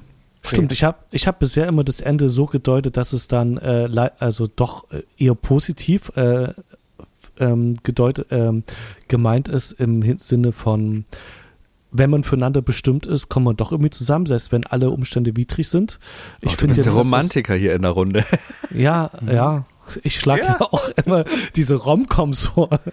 Ja, äh, ist so, du bist ja wirklich der Romantiker in der Runde. Der, ähm, du glaubst noch an das Gute, das ist doch schön. Na, ne, ich bin schon ziemlich, aber ich finde es halt äh, schöne Gedanke, aber ich finde dein, glaube ich, viel spannend, also viel sinnvoller in, ähm, im Zusammenhang des Films, dass die dazu verdammt sind, die Geschichte zu wiederholen, weil sie sich halt nicht erinnern können und das Gleiche mhm. nochmal zu erleben. Ja. Mhm. Äh, das lässt der Film aber eigentlich, ja, genau, offen und macht mhm. aber im im Gesamtsinn, äh, Gesamtzusammenhang mehr Sinn, auch weil die wirklich auch nicht zusammenpassen. Und das verhehlt der Film ja auch nicht. Der versucht ja nicht irgendwie die unbedingt zusammenzuschweißen, sondern äh, der zeigt das ja die ganze Zeit, dass die wirklich nicht passen. Das ist spannend, also, wie viel, der, der, der Film sagt doch, äh, äh, äh, gerade zum Schluss ähm, ähm, reflektieren die sich ja selber. Die hören sich selber sprechen, sind enttäuscht über das, was sie gerade hören, was sie über den jeweils mhm. anderen gesagt haben und entscheiden sich aber trotzdem ähm, danach einfach sagen, lass uns das vergessen und sozusagen nochmal neu anfangen. Ja. Äh, trotz dieses Wissens. Das heißt also die, eine bewusste Entscheidung, hey, Moment mal, wir können es ja auch anders machen. Und ich mhm. glaube, da geht der Film in in meiner Wahrnehmung in eher positive Richtungen, dass man sagt, okay, es muss doch nicht alles so scheiße sein, wie wir uns das vorstellen. Das, das lässt der Film halt offen, aber mhm. man, äh, die andere, das ist die Deutung, die ich ja bisher auch hatte, also die eher positiv romantische. Ja. Aber ich finde auch die Deutung, wie gesagt, spannend zu sagen, okay, sie, sie haben ja die Erinnerung nicht, sie haben jetzt nur davon gehört. Weißt du, sie haben es nicht, sie haben das Erlebte ja vergessen und sie haben jetzt so in dem Geschichtsbuch nachgelesen, wo eben äh, drin steht, es ist doof, andere Länder zu überfallen. So, und naja, na, aber wir haben jetzt gerade Bock drauf, wir machen es diesmal besser. Weißt du, so halt, äh, weil es war halt was anderes, als wenn du es schon mal, als wenn du es persönlich erlebt hast und weißt, nee, ist scheiße, machen wir nicht nochmal. Und, und ich muss da jetzt mal jetzt einwerfen. Der, hm? die, die beiden sagen uns nicht, wir werden das besser machen. Die beiden sagen uns nicht, wir packen das an und machen da was anderes draus. Das, was sie sagen und was mich auch auf meine Idee und meine Fantasie da gebracht hat, ist, Sie, nachdem Sie das Ganze gehört haben, die ganzen Dramen, das ganze Scheitern, das Ganze, was Sie aneinander doof fanden, was alles nicht funktioniert hat, dann sagt sie sowas wie, wir wissen doch, dass das wieder kommen wird. Wir wissen doch, was mit uns passieren wird, dass du mich langweilen wirst, dass ich dich nerven werde, dass du diese Dinge über mich denkst und über mich sagst. Und er sagt nicht, wir machen da was Besseres draus. Er sagt nicht, lass es uns trotzdem versuchen und wir gehen diese Probleme an. Er sagt ein, ja, es ist mir egal. Ungefähr. Ich weiß es ja. nicht mehr haargenau wörtlich. Aber ja. inhaltlich sagt er eigentlich ein, ja, das wird passieren, aber mir ist es egal. Und damit lässt uns dieser Film dann los. Das macht in mir überhaupt nicht ein, wir nehmen uns an die Hand und wir arbeiten miteinander daran und da wird was super Schönes draus. Das ist für mich ein, wir nehmen uns an die Hand und laufen vor die gleiche Wand. Hm. Okay, spannend. Sehr spannend. so lässt mich dieser Film halt zurück und der lässt mich da mit einem ganz tiefen, traurigen, ganz, ganz traurigen Gefühl zurück. So ein, ein ganz, ganz schweres Gefühl. Also ich war wirklich, ich hatte einen richtigen Stein im Bauch, als dieser Film dann vorbei war, als dieser Abschlusssong läuft, als dann äh, die Credits drüber laufen. Eben genau wegen dieser Szene, genau wegen diesem kurzen Dialog im Flur. Den fand ich richtig hart. Gut geschrieben, aber richtig hart. Hm. Ich hatte immer das Gefühl, ähm, also jetzt gerade zum Schluss, hatte ich eher das Gefühl, dass die sich schon verändert haben. Dass das nicht mehr die gleichen Menschen sind wie ganz am Anfang des Films. Dass die Situation sich nur ähnelt, aber nicht die gleiche ist. Und dass das nicht sozusagen, dass das, was ich von uns meinte, der Film wiederholt sich schon, aber in so elliptischen Kreisen, die voneinander mhm. immer um einen Punkt äh, ähm, sozusagen ähm, ähm, unterscheiden, sozusagen. Also nicht immer in Reihenfolge, sondern immer ähm, ich müsste es aufmalen, um das besser verdeutlichen mhm. zu können. Wisst ihr, ja. was ich meine? Ich, hab, ich, ich verstehe, was du meinst. Ich glaube, ich weiß, was du meinst, ja. Genau, und äh, da hatte ich eher so diesen, diesen Eindruck, dadurch, dass ja die Welt um sie herum sich ja nicht verändert hat, sondern nur denen ihre eigene Wahrnehmung, weil die begrüßen sie ja auch mit, hey, freut mich, dich wiederzusehen, ja. Also die sprechen sie ja schon an und sie ist auch ein bisschen verdutzt. Das heißt also, ähm, da gibt es ja sozusagen noch viele andere äußere Einflüsse, ähm, die auf die einprasseln, äh, wo die sozusagen anders abbiegen können. Also sprich, also die sind ja nicht nur dazu verdammt, das zu wiederholen, sondern ähm, es besteht die Möglichkeit, tatsächlich doch noch Einfluss zu nehmen. Du hast das Wissen, hier gab es sozusagen schon mal so eine Situation, jetzt können wir es ja anders machen. Wie die sich dann entscheiden, ist was anderes, aber die haben jetzt sozusagen so eine Art Königswissen. Und das verändert mhm. doch auch schon wieder die Grundsituation. Also deswegen finde ich das jetzt gar nicht, ähm, wie es ausgeht, wissen wir nicht, ist klar, aber ich, ich hatte das, der, für mich endet der Film eher auf einer doch eher positiven Note, aber das ist wirklich echt nur meine Wahrnehmung. Also das, das spüre ich wahrscheinlich wie Fred. Na, das spüre ich, das spüre ich halt wirklich null. Das spüre ich überhaupt gar nicht, weil der Film mir das auch gar nicht an die Hand gibt. Der, der Film lässt mich spüren, dass da zwei Menschen sind, die, die, die, die wissen, dass sie gescheitert sind, die wissen, was miteinander passiert ist und dies einfach in Kauf nehmen, weil sie nicht alleine sein wollen, weil sie, weil sie einfach den anderen Menschen irgendwie auf irgendeine Art und Weise brauchen und der Film uns eigentlich vorher durch die Vergangenheit schon gezeigt hat, dass sie einander vielleicht irgendwie brauchen, aber trotzdem nicht gut tun. Und also für mich ist da total spürbar, dass dann wieder dieses Nicht-Guttun im Raum steht und passieren wird. Nur dass sie, dass sie dieses Mal wissen, dass es passieren wird. Okay. Ja, aber ne, es, es gibt ja keine, es gibt ja keine absolute Wahrheit. Es gibt ja nur ein unterschiedliches Empfinden. Also hat der Film mit dir, Basti, doch was gemacht. Du hast ja doch was empfunden. Und zwar was Schönes am Ende. Das ist also so, ihr seid jetzt hier die hoffnungslosen Romantiker. Nein, hoffnungslos ist das gar nicht. Ihr seid die, die hoffnungsvollen Romantiker. Und ich bin jetzt hier der, ich bin jetzt hier der Arsch, der hier der sitzt Zyniker. und sagt, nee, das, das ist alles Mist. Die werden einfach vollkommen scheitern, aneinander geraten. Das wird alles von vorne losgehen. Und täglich grüßt das Murmeltier und sie werden sich wieder trennen und dann wieder dastehen, wo sie schon einmal standen. Mhm. Tja. Ich habe hier ähm, noch was. Ähm, ähm, deine Frage hat natürlich das Gespräch ein bisschen jetzt äh, äh aus der Wucht gebracht. Ähm, ich hatte eigentlich noch so ein paar technische Sachen, die hier noch auf der Liste stehen. Die würde ich ganz gerne noch fix abfrühstücken, denn eins der großen Themen, über die man sprechen kann, wenn man das möchte, sind hier die ganzen vielen Effekte. Und ich möchte eigentlich auch ganz gerne drüber sprechen, weil ja. es sind sehr viele Practical Effects und In-Camera Effects und ähm, die machen einfach nur Spaß. Die ähm, sprühen vor Kreativität, die machen wirklich äh, ganz viel mit mir als Zuschauer. Und wenn man dann noch zusätzlich noch das Wissen hat, dass in der einen Szene, wo ähm, Jim Carrey ähm, zweimal ist, also mit sich selbst interagiert, dass er tatsächlich unter der gottverdammten Kamera schnell durchgerutscht ist, einen mhm. Hut abgenommen hat und wieder aufgesetzt hat und dann sozusagen die jeweilige andere Seite dann halt gespielt hat. Das ist einfach nur crazy. Das ist einfach nur krass.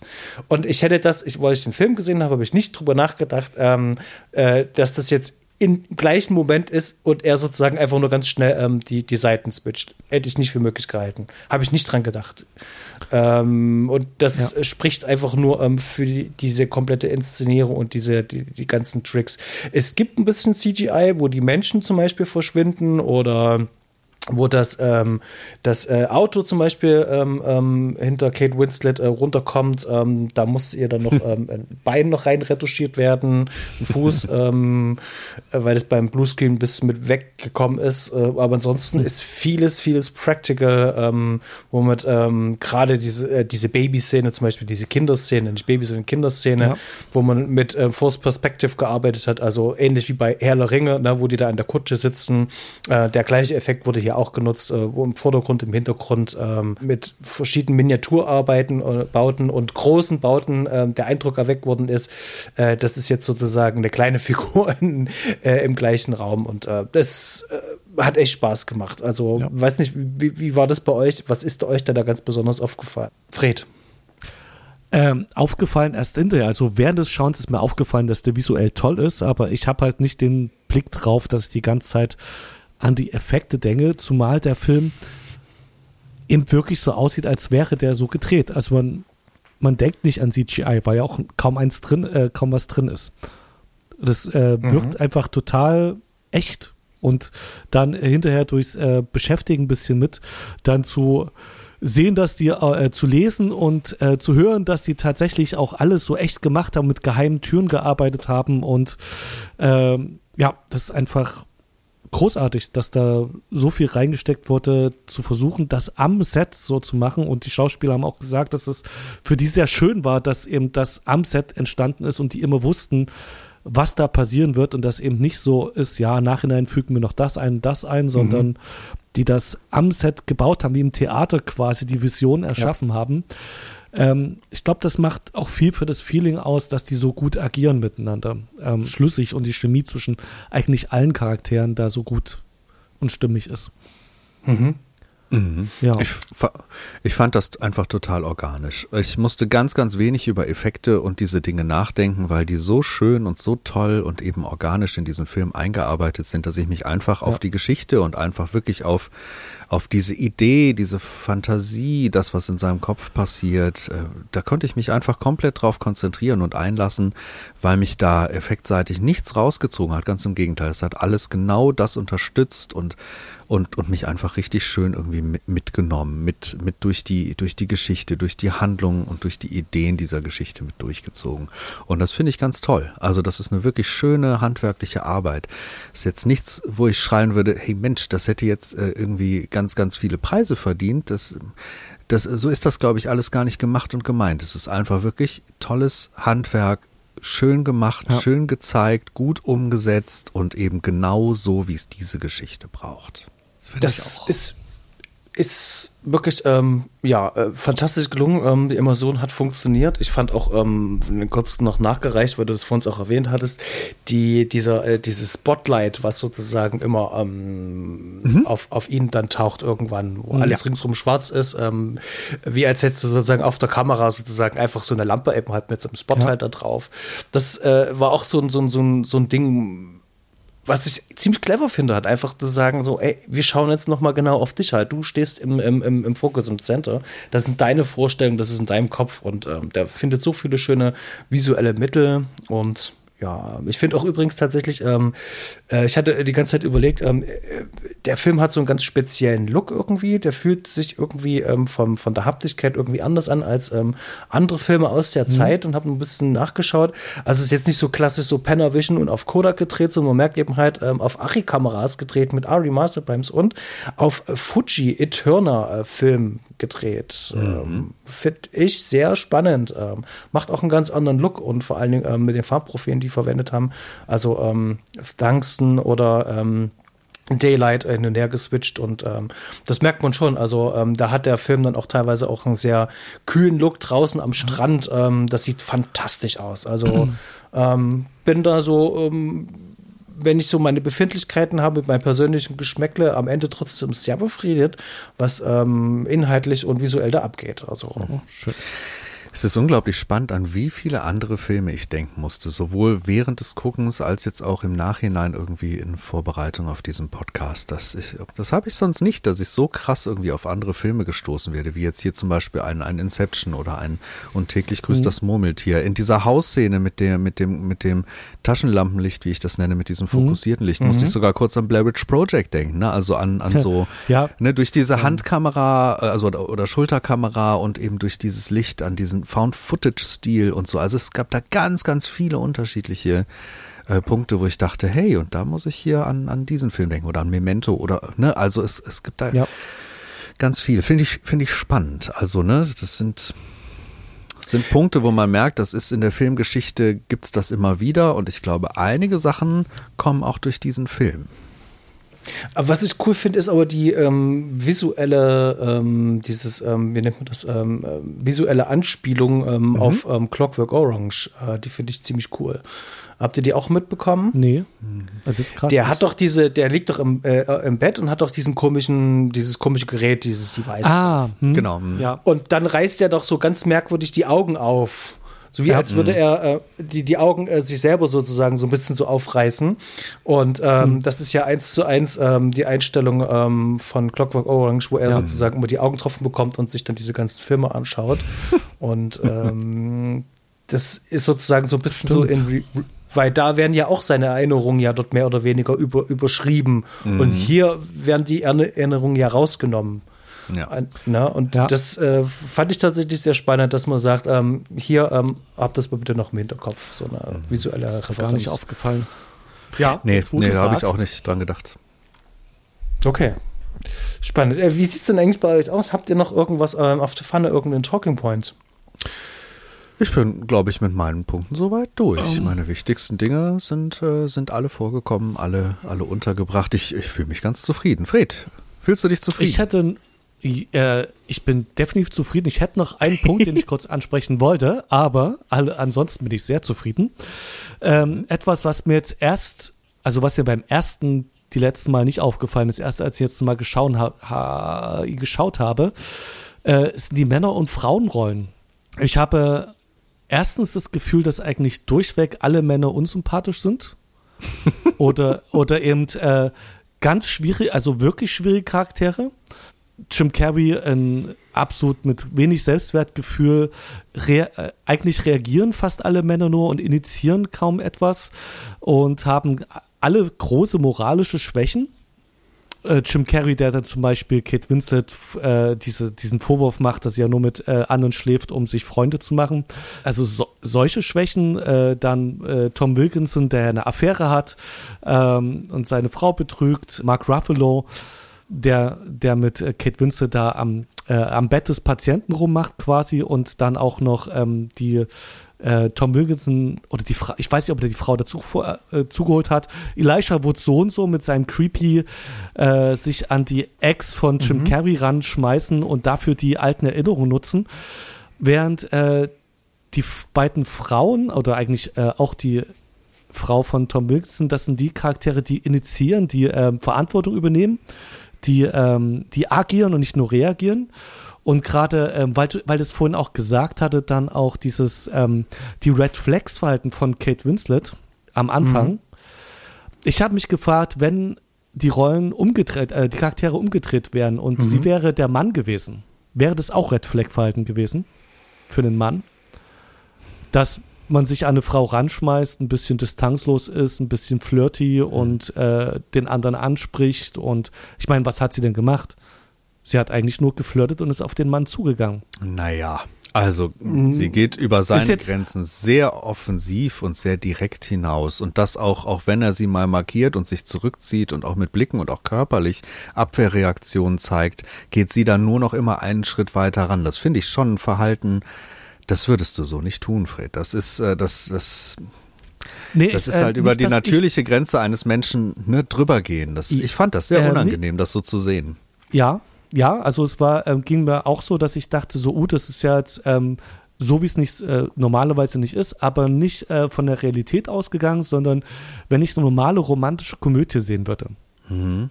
Also im Film jetzt, nicht in der Realität. Mhm. Wenn ich im Film äh, mit dem männlichen Helden da mitgehe, der sich an eine Frau ranschmeißt, machen die nicht genau das? In, also im Film. Dass sie find, find äh, ich, über die Grenzen weggehen und an die Frau bedingungslos ranschmeißen. Also, ich, ich, bin in diesem Genre nicht tief genug drin, um das sagen zu können. Jetzt die Filme, wo ich in, in mhm. das Thema Romcom einsteige und wo ich die Filme mag, ist das nicht so. Da ist das eher ein Miteinander und sich vorsichtig rantasten, den anderen aber auch lassen.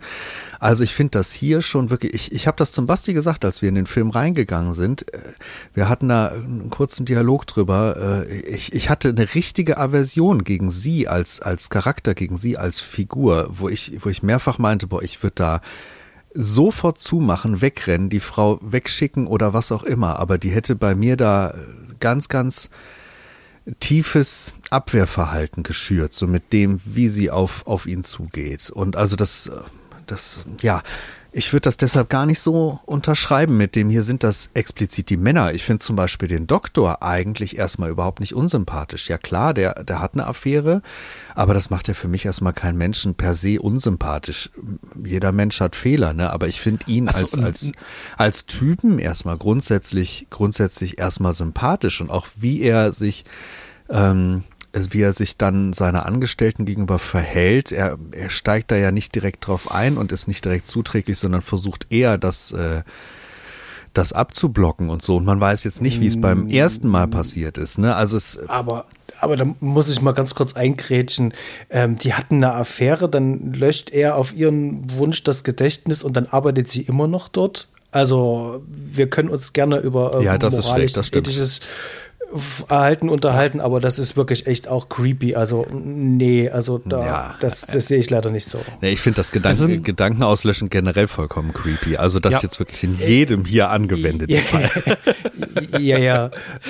Das ist, äh, die Charaktere sind ja bis außer Elisha Woods sind die nicht vordergründig, äh, un, also nicht so äh, mitten ins Gesicht äh, äh, unmoralisch, sondern das ist ja erst ein Gedanke, der mir auch jetzt erst gekommen ist. Wir haben uns immer überlegt, alle machen da irgendwie ganz komische Sachen und nur wie du auch gesagt hast, Kirsten Dunst halt, äh, die ähm, agiert als moralische und integre Person und halt Kate Winslet hat zwar diese ähm, Distanzlosigkeit, ist aber trotzdem halt in, habe ich mir habe ich das Gefühl gehabt, wenn ich jetzt überlegen würde, ein Mann würde es machen, würde man ihn das nicht so, nicht so übel nehmen. Und äh, sie ist halt diejenige, die einfach das tut, was sie denkt, äh, agiert halt in dem Film. Also während ich das Gefühl hatte, alle Männer reagieren nur in dem Film.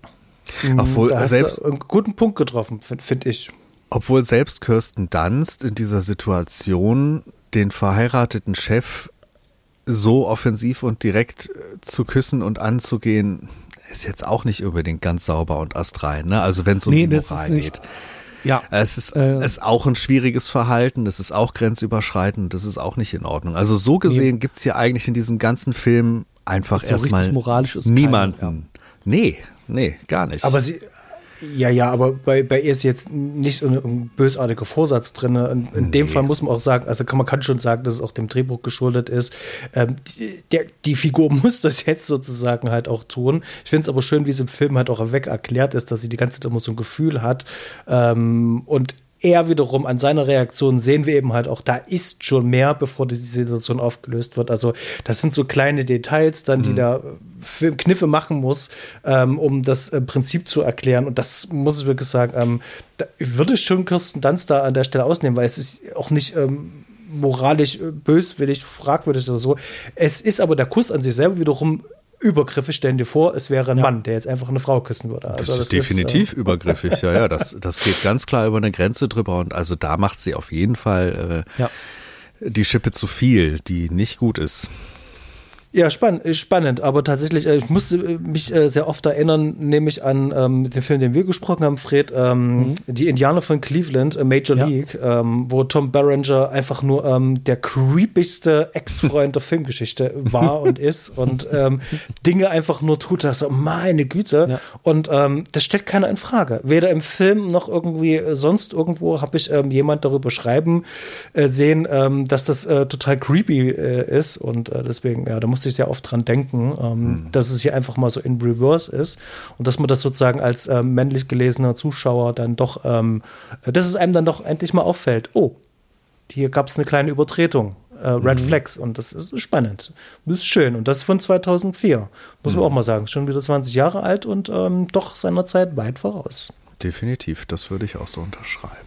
Ich nehme jetzt auch raus, ähm, dass wir, glaube ich, soweit alle Gesprächspunkte haben. So ein schöner Punkt, wo wir aufhören können. Ja. Oder gibt es noch irgendwas, was ihr noch ergänzen wollt? Nö.